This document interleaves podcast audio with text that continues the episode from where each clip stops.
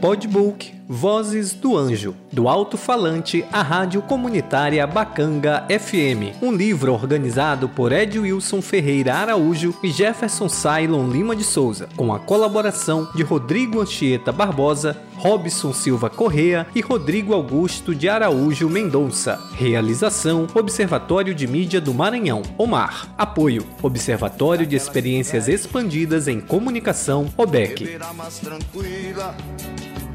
com a fome do povo, com pedaços da vida, com a dura semente que se prende no fogo de toda a multidão. Acho bem mais do que pedras na mão. Entrevista. Hoje é dia 18 de maio, 18 de maio de 2017, são 4 horas e 48 minutos. 4 horas e 48 minutos.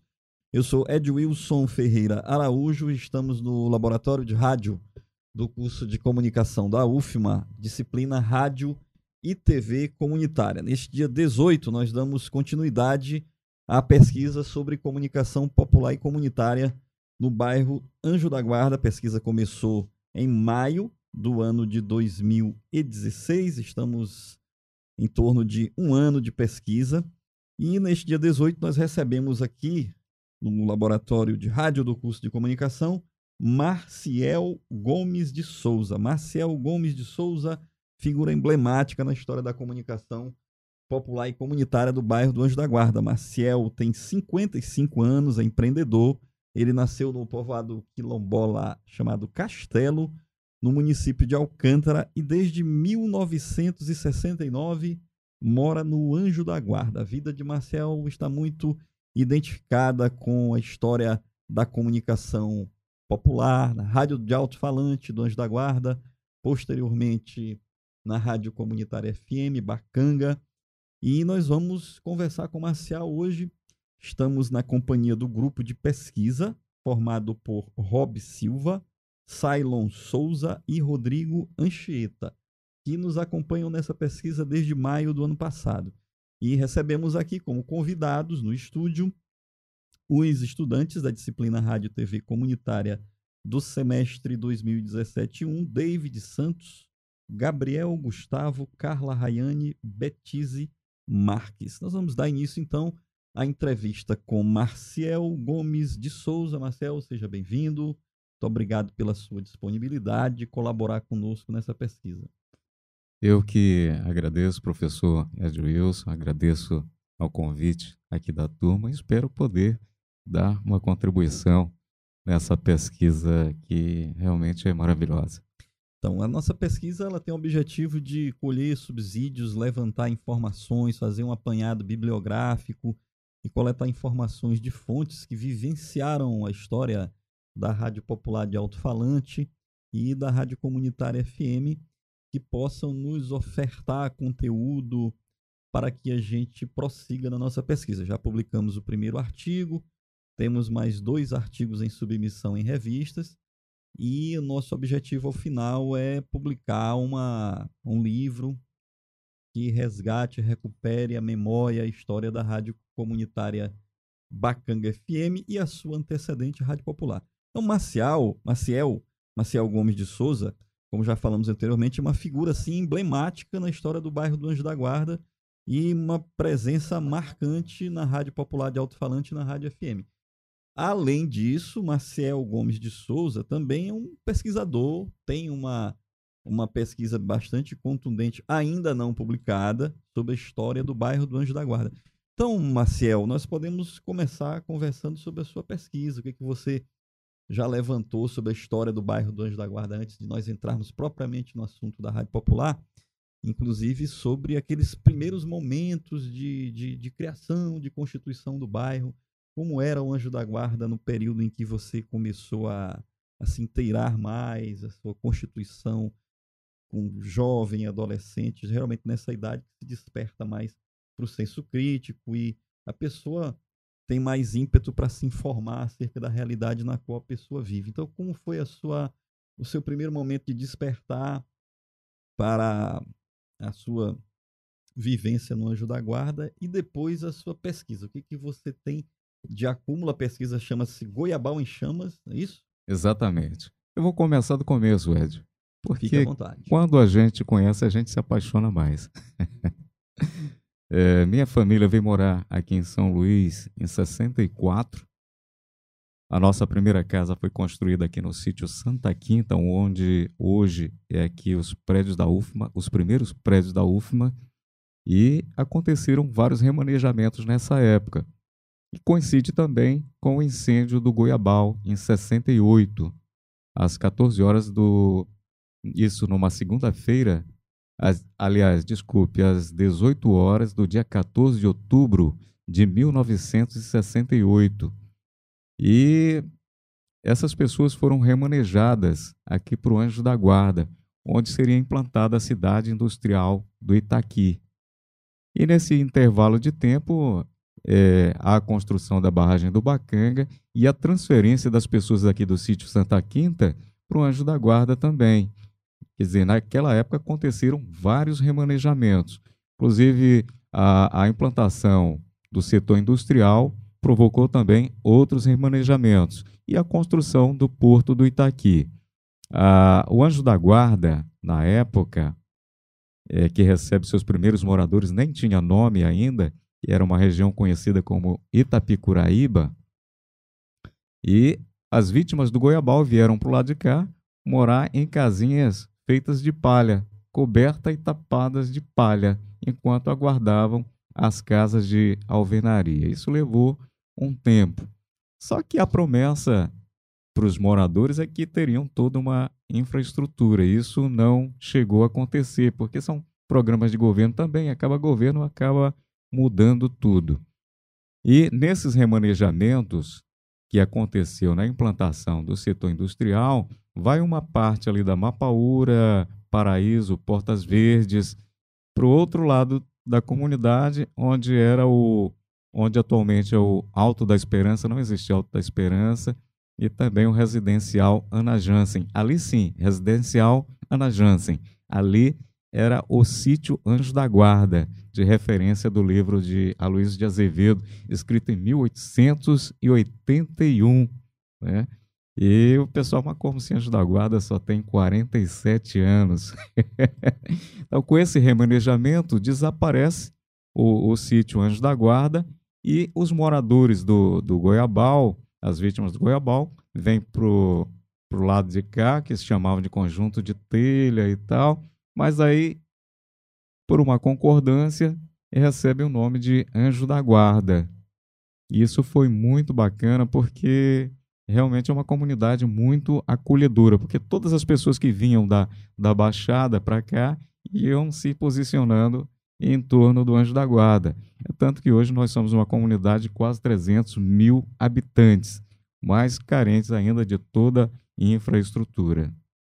Marcel, Nesse período em que o Anjo da Guarda estava na fase de formação, havia um contraste entre uma promessa de uma cidade industrial que não vingou, não se efetivou, e uma realidade que era o, de, um, de uma situação precária do ponto de vista de transporte, infraestrutura, atendimento de saúde, educação. De que maneira a, a população começou a se organizar diante desse cenário de que havia uma promessa de uma cidade industrial, uma cidade planejada, um bairro planejado, que seria chamado de cidade industrial, e aquela realidade crua de um, de um bairro, de um assentamento que foi muito marcado por, por precariedade. Em entrevistas anteriores, algumas pessoas disseram: olha, o bairro, quando começou aqui, Anjo da Guarda, parecia um, um, um povoado, um município de, de, tinha características muito rurais, né?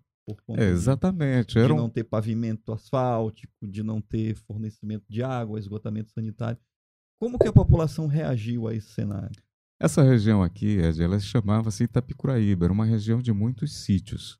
Né? Então, com esse remanejamento é, da, das vítimas do incêndio do Goiabal para cá, havia realmente uma necessidade de uma organização. Aí começa-se os mutirões para reivindicar saúde, transporte, é, toda uma infraestrutura, energia, água, é, energia elétrica, água, tudo precisava e não tinha nada. Então as pessoas começaram a se unir em busca desses benefícios sociais através desses mutirões e nesse intervalo de tempo começa a surgir a necessidade de um meio de comunicação mais abrangente. Aí entra em cena a, a Rádio Popular. Né? Inclusive, a gente estava conversando agora há pouco sobre a Rádio Tupi. A Rádio Tupi era um sistema de alto-falante onde se praticava é, animação. Trabalhava-se animação dos moradores daquela comunidade, show de calouros e tal. E mais para frente vem a Rádio Popular ligada à igreja. Como eu estava falando de mutirões, é através desses mutirões que surge o, o posto Nossa Senhora da Penha, surge o Clube de Mães, surge o teatro, é, a própria igreja foi construída a nível de mutirão e a Rádio Popular, como a, a, a igreja era ligada a uma torre que seria uma caixa d'água, né, a caixa d'água que nunca teve água, mas serviu para instalar é, alto-falantes. E ali acontecia a comunicação é, de uma forma que tivesse um alcance maior do número de pessoas com a mesma informação. Porque a informação é quando todos trabalham ela junto, ela tem um resultado melhor. E foi isso que começou naquela época, essa união através desse meio de comunicação. E mais para frente, a Rádio Bacanga FM com alcance maior ainda. E esse alcance ele nos trouxe benefícios muito grandes para a comunidade, uma união maior em torno das questões sociais. Eu lembro que eu estava falando agora há pouco aqui para o pessoal, a minha participação na, na Bacanga FM com um programa religioso da, da Igreja Católica na época, falando de pegadas na areia, e isso já sensibilizava alguém porque era exatamente o, o que as pessoas estavam precisando ouvir naquele momento para ter um certo conforto diante de tanta, tanta dificuldade. Marcial, essa iniciativa da Rádio Popular de Alto-Falante, no ano de 88, foi, ela partiu dos moradores do bairro, ela partiu dos padres ou ela foi uma convergência de interesses dos padres e dos moradores? Eu não recordo muito bem porque a minha participação não era tão ativa assim, mas pelo que eu pude perceber, havia essa convergência, tanto da, da, da igreja quanto dos moradores da comunidade. E se fazia tudo em reuniões, ali havia essas decisões. E começa ali, e começa ali essa história da rádio popular, através do, do padre, padre João Maria, e mais para frente, o padre Luiz também teve uma, uma participação muito importante. E a Rádio Popular ela deu esses primeiros passos para a Rádio Bacanga FM. Marcel, boa tarde, né? Boa Cylon tarde. Souza falando. É, eu acho que assim, isso é nítido, é um ano de pesquisa já que a gente vem, fa- vem fazendo, né? O professor mesmo já anunciou. E entre os membros da pesquisa, eu sou o que mais fica curioso contra uma situação, né? Que é a situação do incêndio do Goiabal. Uma coisa que me chama muita atenção. Aí, antes de tu entrar no assunto da rádio, da forma como era desenvolvida a Rádio Popular, eu queria voltar um pouquinho Ok. no, no assunto ok. do, do incêndio do Goiabal, né? E fazer a velha pergunta que eu sempre faço para todos os entrevistados que tocam nesse tema. O incêndio, acidental ou proposital? Interessante sua pergunta. Eu, quando comecei a trabalhar a pesquisa da origem do Anjo da Guarda, eu, eu realmente eu tive essa curiosidade né, de, de pesquisador mesmo.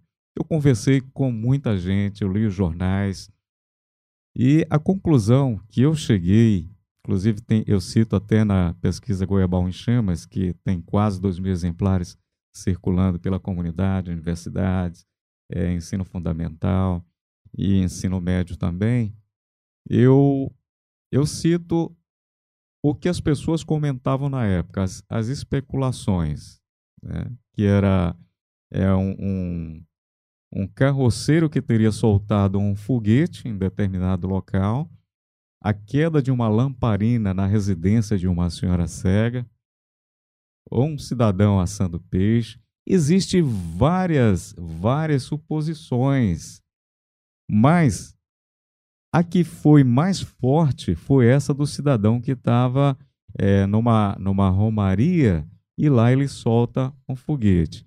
Eu estive conversando com, com pessoas é, próximas a esse cidadão, do jornal, e não fazia sentido aquilo ali, porque o cara estava lá na Praça da Saudade, ali próximo do cemitério, né? E as casinhas da, devia dar o quê? 400, 500 metros. Naquela época não se utilizava nem rojão. Era só aqueles foguetinhos pá, pá. Mas existia realmente muitos interesses políticos na época é, em relação a essa, essa questão. A, a, o cidadão que soltou o foguete era uma liderança comunitária muito forte. Isso vocês não sabiam na pesquisa. Né? ele, ele era uma liderança comunitária muito forte, então a oposição naquela época era uma coisa gigante. Hoje se tem oposição, mas naquela época era mais ainda, porque parece que só tinham dois partidos políticos. Na época, isso lá no, nos anos 60. e o Arena, né? É, então as pessoas, elas, elas defendiam com unhas e dentes os seus partidos. E esse cidadão, por ser uma liderança ligada a um partido forte, ele tinha também uma oposição muito forte. Tinha gente com interesse de destruir a história dele. Foi exatamente o que eu acredito que fizeram, porque pela distância é, que eles estavam na Romaria, não fazia sentido nenhum é, aquele foguete ter atingido é, aquelas que casas. assim, ao longo da pesquisa a gente chegou só a ouvir do, do professor Natan que é, foi membro do, do grupo Grita, né?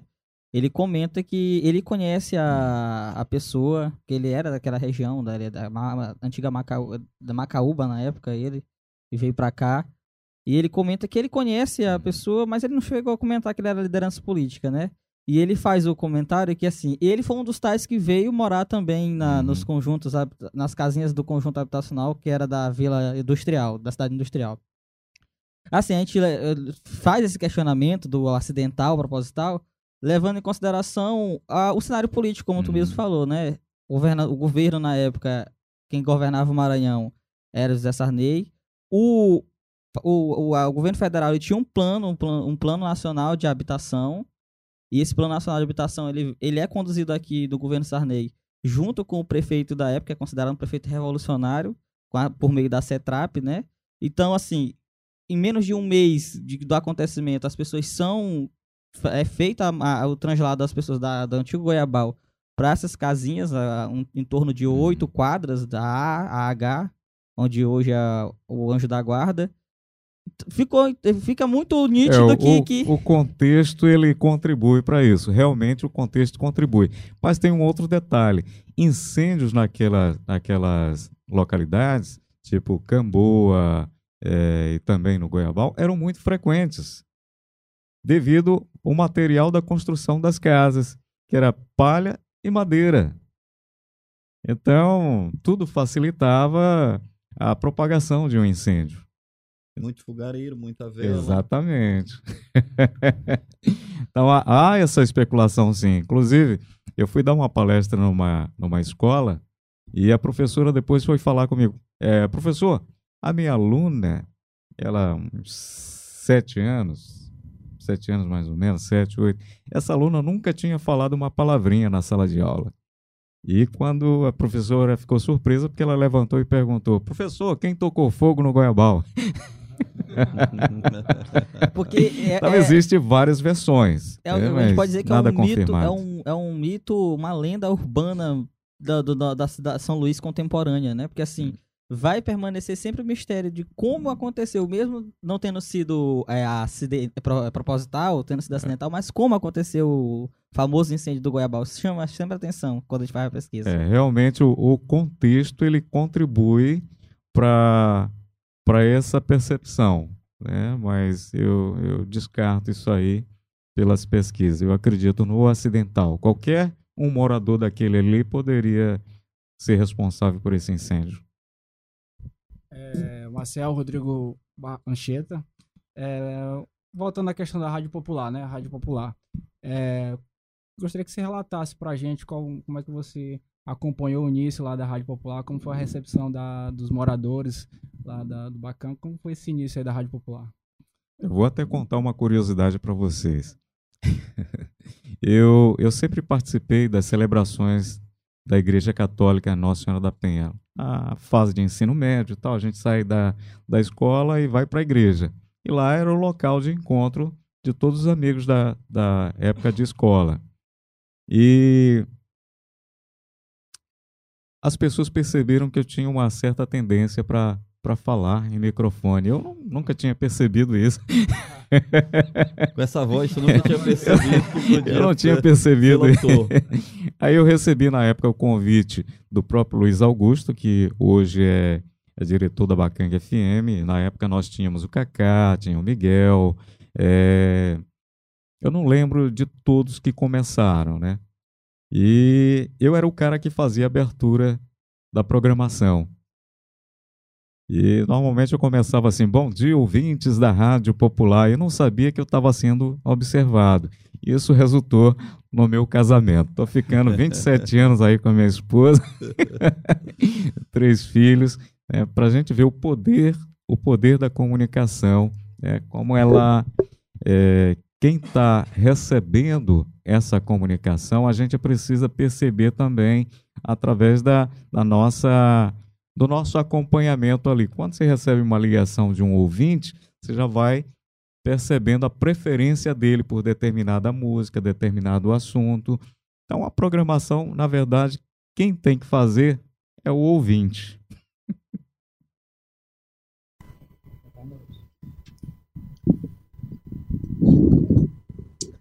É, o seu Marcial, Marcial, Marcial Gomes Robson Silva.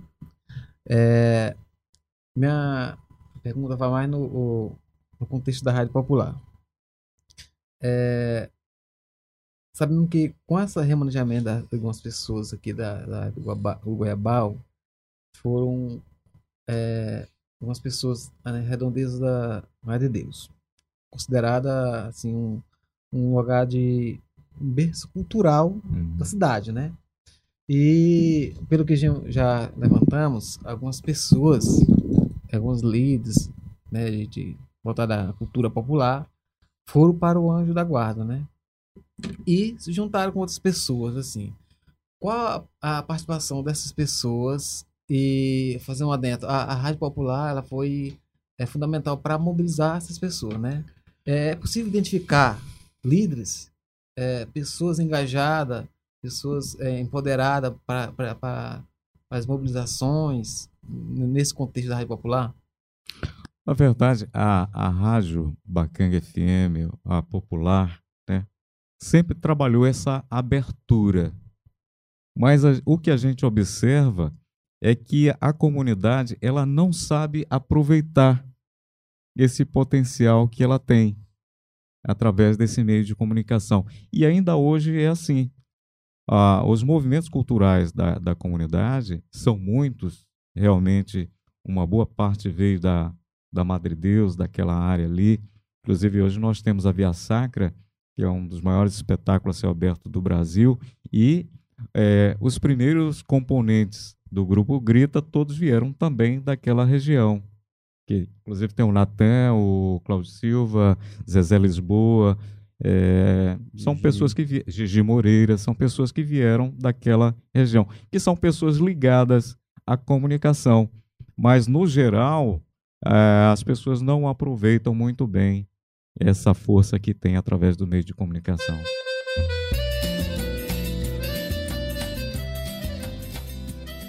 Vamos voltar a nossa entrevista com o Marciel Gomes, né, dando continuidade aqui ao nosso bate-papo sobre a formação da Rádio Popular e da Rádio Bacanga FM aqui na área do Itaquibacanga, mais especificamente no Anjo da Guarda, né? A gente já teve o nosso primeiro momento falando um pouco sobre a formação da comunidade do Anjo da Guarda, a, o incêndio do Goiabal, né, os mitos e as verdades sobre o assunto, né, a formação da Rádio Popular e a própria participação do, do nessa, nessa formação, nesse primeiro momento. E agora a gente pede que ele dê continuidade, né, sobre essa, essa, essa pauta, sobre a, a participação dele na formação da, da não só da, da rádio, mas da programação da rádio, como foi esse momento de transição do alto-falante para o FM, o que levou a, a equipe a mudar de pensamento, sair do alto-falante, aí tentar um espaço no dial, ser comunitário, né?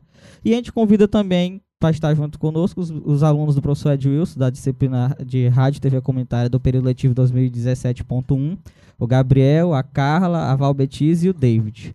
Então, eu vou dar continuidade aqui com uma pergunta bem básica para o Marcel, para poder dar o start aqui para quem está nos acompanhando. Transição do popular para o FM. O que levou a equipe a pensar nessa transição? A comunidade cresce, cresce tudo junto. Né? E há uma necessidade de um alcance maior. Daí é que vem a ideia da Rádio Bacanga FM, né? sistema é, frequência modulada. Não foi fácil no início, porque para conseguir uma concessão de uma rádio, a luta é muito grande. Mas a gente começou assim mesmo, né? Começou a, a trabalhar e nesse período de, de, de, transição já buscando essa documentação. É tanto que vinha a, a Anatel para lacrar aquela coisa toda, mas já tinha se iniciado o processo de, de documentação, porque a gente sabia da importância dessa rádio para um alcance maior da nossa comunidade, porque as necessidades também eram maiores. Né? Daí vem é, esse trabalho todo de, de organização. Não foi fácil porque é, todo o pessoal que estava compondo a rádio eram pessoas da comunidade, lógico já tinha participação de alguns professores aqui da, da UFMA, dando oficinas, aquela coisa toda. Isso foi muito bom, houve um, um ganho muito bom. Mas tinha também a questão técnica, né? que nós tínhamos o Brandão. O Brandão ele é um profissional muito bom nessa área de, de, de técnica de, de comunicação. E tinha o Valmar, que, que é o faz tudo na Bacanga FM ainda hoje. Aquele cara que é, curioso que seguia o Brandão em todos os passos que ele dava para colocar a rádio no ar. Então, hoje o Valmar é referência nessa, nessa área. Eu tenho um, um respeito muito grande pelo profissionalismo do, do Valmar Pinto. A gente já conversou com o Brandão, né? O, o, o, o Rodrigo Anchieta, ele ficou muito apaixonado pelas histórias do Brandão, com essa questão da técnica da rádio, né? E quando a gente fala de Brandão, quando do decorrer da pesquisa, a gente lembra de uma situação que, assim, ele foi uma das pessoas que melhor detalhou a situação pra gente. A queda da torre. A queda da torre. Cara, eu sofri demais. Eu tava trabalhando e tava chovendo. Só que lá da, da loja, dá eu olhar a parte alta lá da, da igreja, onde ficava instalada a torre. E tinha um, um, um, cliente bem na porta e ele disse assim: Olha, a torre está caindo. Ainda deu tempo de eu olhar ela fazendo aquela curva, né? Que ela não caiu de vez, não. Ela foi caindo, fazendo uma curva e ficou toda dentro do muro da igreja. Graças a Deus não atingiu nenhuma casa. Mas ali, cara, foi que a gente já faz tudo com o maior sacrifício. Rádio comunitária não é fácil se construir uma rádio comunitária, bicho. E ali foi um sofrimento muito grande para todo mundo. Onde é que a gente vai buscar recursos para fazer tudo funcionar de novo? Né? Mas graças a Deus sempre aparece alguém para ajudar. E aí houve, houve a mudança, várias mudanças e tal, até que a rádio volta a funcionar novamente, já com uma uma programação mais, mais organizada. Isso foi muito bom. Houve um ganho muito bom. Antes de eu passar a bola para os demais colegas, ainda nesse assunto da queda da torre, é uma coisa que, assim, ao longo da pesquisa, a gente vem essa, a, encontrando certa dificuldade, né? E o teu relato é um relato totalmente diferente do que a gente tinha, né? A gente só tem um relato da queda da torre e do momento de crise que, que ficou instalado entre as pessoas, né? Tu vivenciou a queda, tu viu o passo a passo desse momento, né?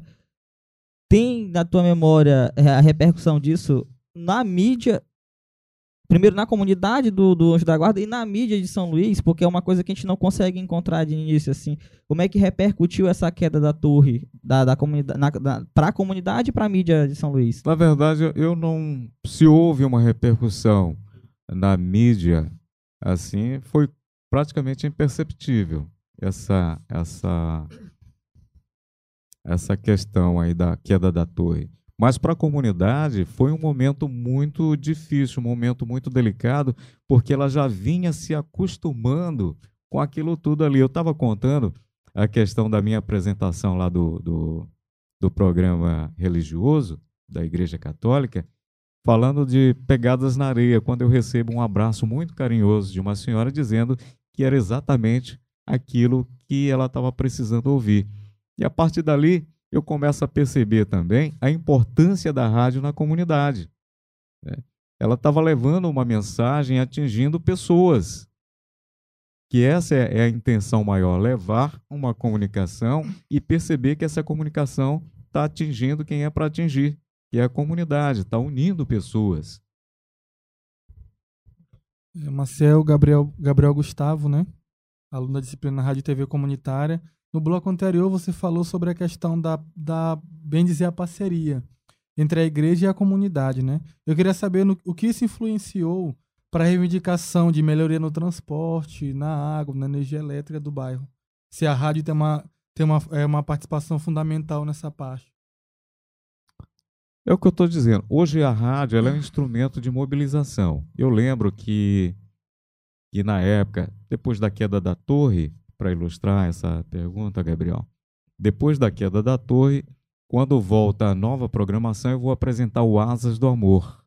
É um, um, programa romântico e tal. Só que dentro do programa romântico, eu tinha também uma parte de, de jornalismo, onde eu falava das questões sociais da comunidade. E nós conseguimos, sim, alguns resultados com essa, com essa programação. Por exemplo, nós tínhamos uma escola ali na, na gancharia pronta para ser utilizada e não funcionava. E quando a gente começa a dizer que isso é um desperdício de dinheiro público, isso chama realmente a atenção da gestão pública. E em seguida a escola é, começa a funcionar. É um ganho através da comunicação.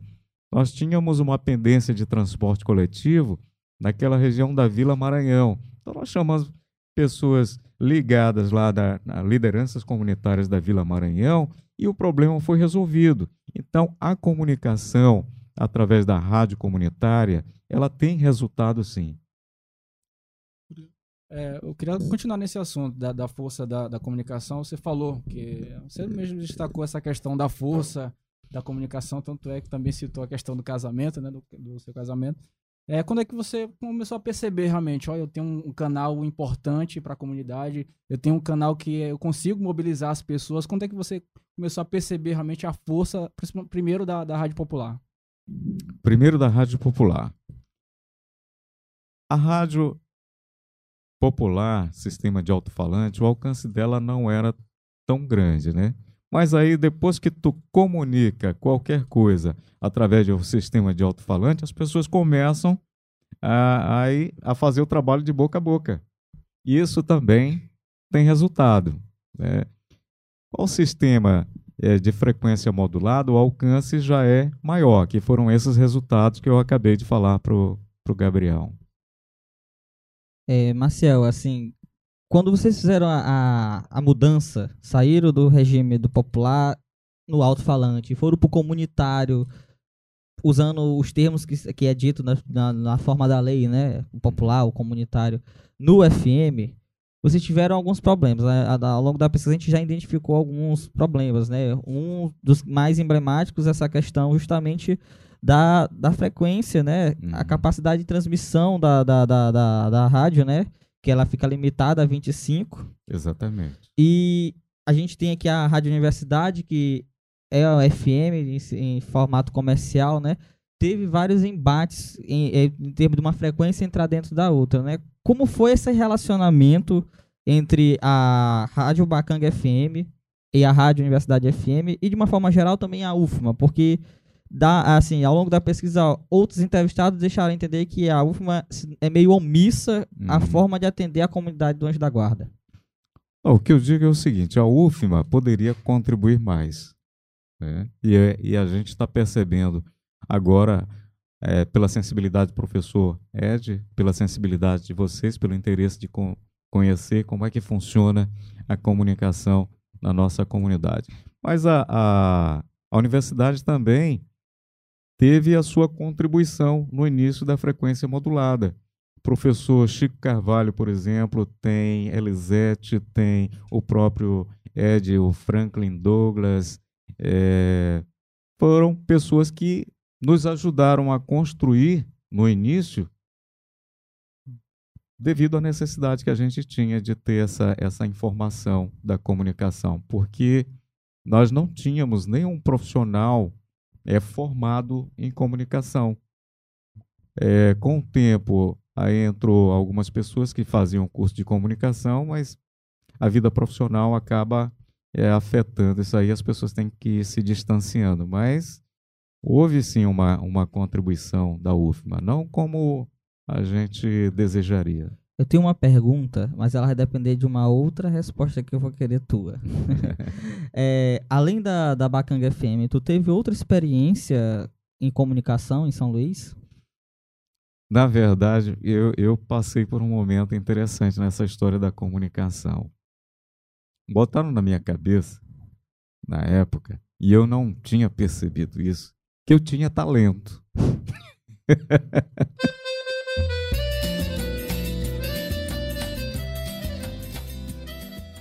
é, rádio comunitária, quem pensar em sobreviver de rádio comunitária, ele tem que buscar uma, uma outra atividade complementar. Porque comunitário é comunitário. Não é fácil. Então tu já me respondeu que se tu tivesse me dito que tu tinha alguma outra experiência, né? Eu ia te pedir para tu fazer um, um, breve comentário sobre a diferença entre essas duas, essas duas noções de comunicação, a dita comercial e a comunitária, que é a vertente que a gente está trabalhando ao longo dessa pesquisa. Não, não tenho, não tenho uma experiência comercial. Mas assim, da tua experiência na comunitária, assim, o que é mais relevante para ti em termos de produção, de preparação de uma programação que tem um diferencial que é voltada para uma comunidade, ela não está embasada comercialmente, não vai ter o retorno financeiro que se espera que tenha numa rádio, né? Não só porque ela é divertente comunitária, mas porque a própria lei impede que ela tenha esse tipo de, de, de, de retorno, né? Exatamente. Teu ponto de vista sobre isso? É o ganho, o ganho que a gente tem é, é o resultado mesmo. Por exemplo, quando eu digo para minha comunidade, para nossa comunidade, que a gente precisa resolver um problema na questão da educação e a comunidade abraça a causa, isso é bom. Isso é o ganho. Boa tarde, Marcel. Boa tarde. Tá longe? Boa tarde, Marcel. Aqui é Carla, da disciplina de, de Rádio TV Comunitárias. E aproveitando esse gancho é, que a gente está aqui na UFMA e que foi falado sobre isso, é, nos nossos estudos, a gente pôde perceber que o bairro do Anjo da Guarda ele se encontra no meio entre a produção de conhecimento daqui da UFMA e é, a produção econômica, representada pela Vale, pelo Porto do Itaqui e, e tudo mais. Então, eu queria saber como que a Rádio Bacanga é, ela pôde contribuir para que os moradores do bairro pudessem é, entender mais sobre os seus direitos. A programação da Bacanga FM é uma programação variada. Né? Eu, por exemplo, eu fazia um programa romântico, mas dentro do programa romântico a gente apresentava questões sociais. Nós temos é, programação relacionada às mulheres. Nós temos é, programações culturais, tipo um, o Roberto Newton. Ele trabalha muito músicas de época, aquela coisa toda. E ele está sempre dizendo lá em 1970, aquela coisa toda, 1959, e aí vai. O Valmar Pinto já trabalha mais na área do, do, do reggae. Então, a programação é variada e a gente tenta levar essa informação, talvez de busca de direitos, chamando atenção para essas questões, que nós temos direitos mesmo.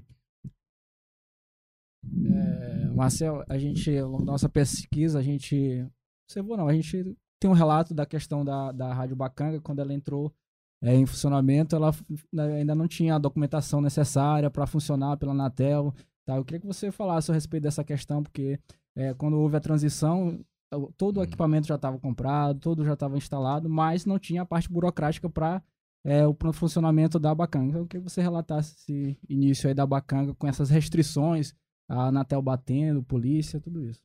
Houve, houve realmente essa, essa dificuldade né, da gente estar tá com a rádio no ar e a Anatel é, ir lá para lacrar.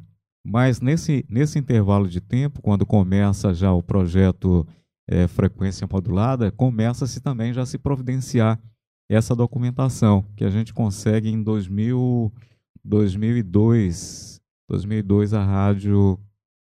É, 2002 ela começa a funcionar já com a concessão. Tem uma data mais, mais precisa ou só o ano mesmo? Eu não sei dizer exatamente a data, eu sei o ano, 2002. E a questão da mobilização mesmo da, da, da comunidade, aqui a gente também ouve relatos da que a, a polícia vai bater na rádio, então vamos lá, o pessoal né, se metia na frente também, né? A comunidade ia em, brigava a comunidade, pela, pela A rádio, comunidade né? abraçou a causa, sim, no início abraçou a causa. E a gente fica muito feliz e agradecido pelo apoio que a comunidade é, deu nesse, nesse momento. É, ao longo desses mais de 10 anos, né? São mais de 10 anos já de Bacanga FM. É, ao teu ver, embora tu seja tu, desde o começo tá na, na Rádio Popular, mas tu tá deixando entender pra gente que tu ficou mais ligado à questão da locução, à questão da comunicação direto com o público, né? Uhum. Mas assim, de uma questão mais administrativa, já que tu participou de uma de certa forma dessa transição, todos os momentos da rádio. A lei 9612, que é a lei das rádios comunitárias, ela é suficiente, ela atende à demanda das rádios comunitárias no Brasil e em caso específico da comunidade do Anjo da Guarda, ou ela limita muito vocês? Na verdade, eu, eu não, me, não me atentei para essa questão da lei. Mas o, o que eu digo é que o nosso alcance ele deveria ser maior. né? Essa, essa limitação de alcance, ela limita também algumas mobilizações que a gente precisa de toda a comunidade. Como eu disse, a área Itaquibacanga ela tem quase 300 mil habitantes. É, se fosse município, seria a terceira maior população do Maranhão, só para você ter uma ideia. né? então, são muitos problemas. Apesar da gente viver entre a produção do conhecimento e a produção de riquezas, pelo quantitativo po- populacional, nós somos carentes de praticamente tudo. Transporte de qualidade, a gente sabe que não tem, todo mundo sabe, a cidade não tem. Agora imagine uma comunidade como a nossa quase 300 mil habitantes, você tenta que levantar cedo para ir trabalhar no centro da cidade, que hoje você vê profissionais da nossa comunidade em todas as repartições públicas e privadas de- dessa cidade. Então, é, é gente demais, é problema demais e serviço público é satisfatório de menos. É, Marcel, é, em comum dos nossos entrevistados, além de ter participado de todo esse processo, a gente vê a paixão de todos eles quando fala da Rádio Popular, fala-se da, da Rádio Bacanga. E a gente sempre comenta também e pede para que, o- pra que os entrevistados falem a respeito, destacar um momento mais marcante que, do, no caso, o entrevistado teve durante essa questão da Rádio Popular, Rádio Bacanga e, no caso, carreira, qual é o seu? geral, né? É, exatamente. Qual é o seu é, momento marcante? Cara, eu- essa- Eu, eu vivencio intensamente todos esses momentos. Agora, o momento realmente mais difícil para nós foi a queda da torre da rádio. Pode ter certeza. Isso ali foi um momento onde desmonta tudo, porque você, você quase não tem recursos para manter uma rádio comunitária no ar. E de repente você tem um prejuízo desse tamanho, todo mundo sofre, e sofre muito. Alguém tem mais uma pergunta antes de a gente dar continuidade? Pode abaixar o microfone se precisar. Boa tarde, boa tarde, ouvintes. Boa tarde, Maciel. Betise Marques, aluna da disciplina de Rádio, Te- Rádio TV Comunitária. É, Marcel, a minha pergunta, ela sai um pouco da historicidade e ela vem um pouco para a atualidade. A gente percebe que como, o quanto foi importante a Rádio Popular e a Rádio Comunitária na construção do bairro, né, é da- da- do conhecimento dos direitos dos cidadãos e como eles lutaram através disso.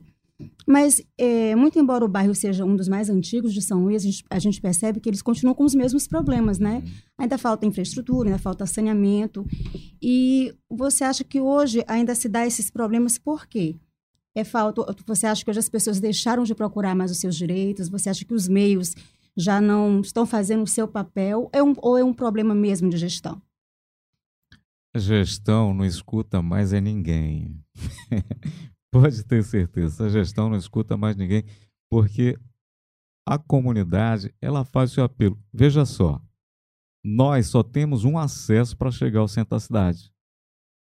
Quando há um acidente ou um problema aqui na barragem, um impedimento, toda a comunidade é prejudicada. Não só os moradores, mas as empresas, todo mundo é prejudicado. Por quê? Se tivéssemos um outro acesso, nós estamos falando de quase 300 mil habitantes. Quase 300 mil habitantes. Com um único acesso para chegar no centro da cidade, esse é um, é um absurdo, é um descaso. E não é porque a gestão pública desconheça isso, não. A, a gestão pública sabe sim, porque é um apelo da comunidade.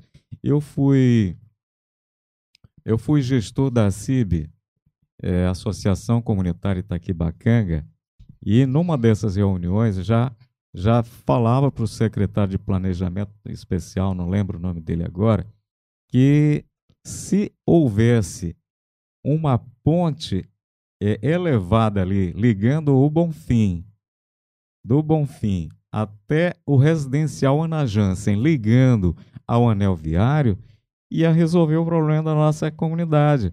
Porque a distância que tu tem ali do Anjo da Guarda até o residencial Ana Jansen é a mesma distância que tu tem até o Bonfim. Então, se tu liga o Bonfim ao residencial Ana Jansen, é perto. Então, quem vai quem vai para o Bonfim, ele podia pegar a ponte lá e ir aqui pela outra ponte que liga o residencial Ana Jansen até o, o anel viário. Todo mundo sabe disso, mas ninguém escuta. Não tem recurso para nada. Ô, oh, meu pai, é dói. Só, só a título de, de registro, né, para quem está ouvindo a gente, o Bonfim é essa região de quem vem aqui do da Beira-Mar vê do outro lado na área tá que bacana, aquela região que tem bastante verde, bastante mangue ali, é a região do Bonfim, tem a praia da Guia mais para lá. Exatamente. E essa, essa ligação, ela ia beneficiar é, a população e chamar turistas para a região, porque aquela área é muito bonita.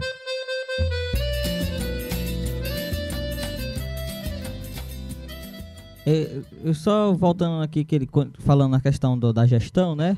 Mas uma coisa que é curiosa, assim, tu coloca que a gestão, ela não ouve, né? Nós não vamos aqui fazer um levantamento sobre ouvir ou não ouvir. Mas uma coisa que é interessante e que envolve a Bacanga é, pelo menos assim, a nível estadual, a gente tem um aparentemente um novo olhar da gestão para a forma de tratar as rádios comunitárias no Maranhão de uma forma geral, né? Porque quando o governador assumiu em 2015, ele fez um, um, um, a transmissão da, da posse, foi feita o pool de rádios.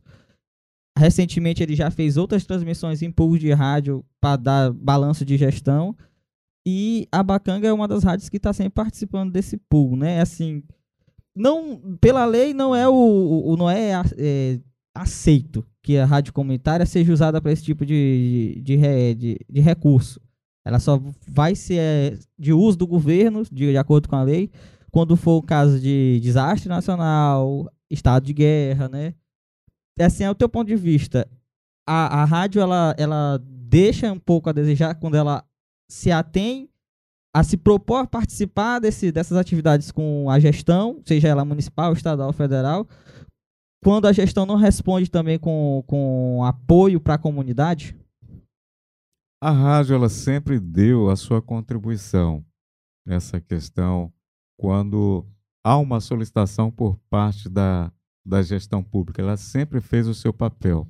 Agora, a questão de manutenção de uma rádio dessa, ela deveria também é, ter como retorno um apoio da gestão pública, e não tem. Justamente por causa da lei. Né? A lei tem o seu, os seus impedimentos. E é exatamente isso que provoca um, um, um sofrimento muito grande para quem faz rádio comunitária, justamente por falta dessa, dessa sensibilidade.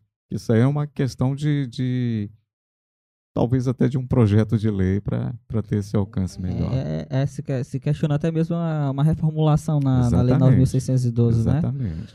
E aí, Rodrigo, tu tem alguma pergunta antes? Só queria que ele relatasse um pouco mais uh, sobre o seu envolvimento na, na rádio Bacanga, na montagem da programação, quando ela se forma, né, da, da rádio. Queria que você relatasse um pouquinho mais sobre o seu envolvimento na rádio Bacanga. Eu, eu, eu acompanho a programação da Bacanga FM. Hoje, é, nós precisamos de, de mais profissionais, né? que a gente sabe que o tempo vai passando os ouvintes vão ficando mais exigentes. Até os anos 80, é, a nossa comunidade ela tinha poucos profissionais de nível de terceiro grau, né? E hoje quase toda casa aqui na comunidade nós temos alguém com um nível de, de, de formação melhor. Então há também a necessidade de profissionais com uma formação melhor. Nós temos excelentes profissionais, lógico. Esses nomes que eu já citei são de pessoas que vêm desde o início da rádio. Você sabe que a experiência ela vai, ela vai moldando, né? E a gente fica satisfeito com o trabalho desses profissionais, mas que há uma necessidade, sim, de, de uma programação mais, mais, mais alinhada com o momento. É, e tu encara a Bacanga FM como modelo, porque ela é a primeira rádio comunitária de forma oficial, legalizada em São Luís.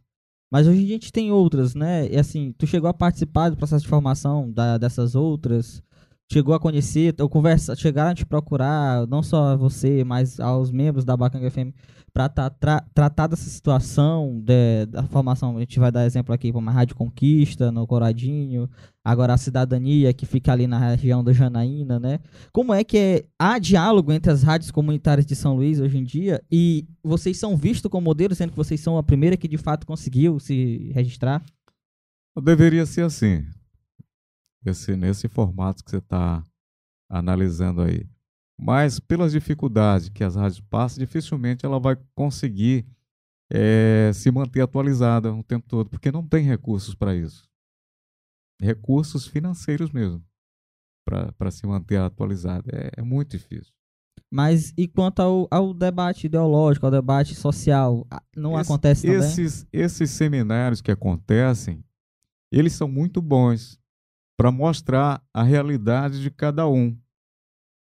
Mas eles sempre vão falar de dificuldades que cada um passa, cara. Não é difícil, não é fácil não essa questão. Ah, sim, mas assim, ou tem, ah, mesmo com todas as dificuldades financeiras, os empecilhos da, da lei, a gente percebe, quando a gente faz a análise, que a Bacanga ela consegue se desenvolver, mesmo com, com caminhando aos poucos, né?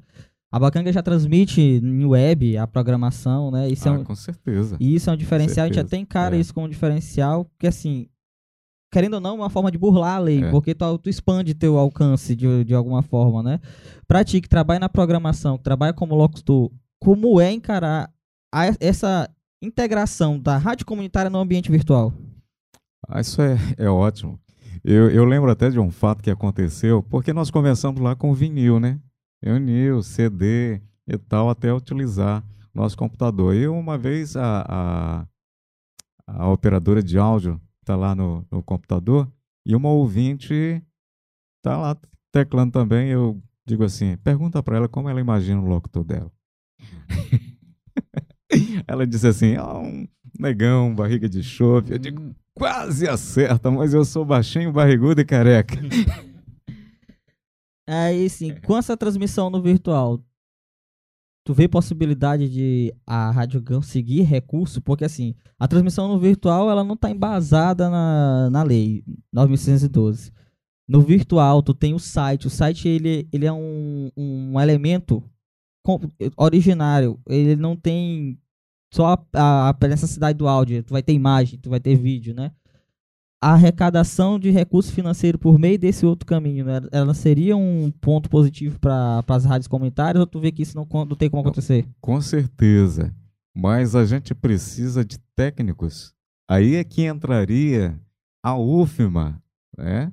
Com essa, essa assessoria, cara. Porque para se manter atualizado, tem custo, não é?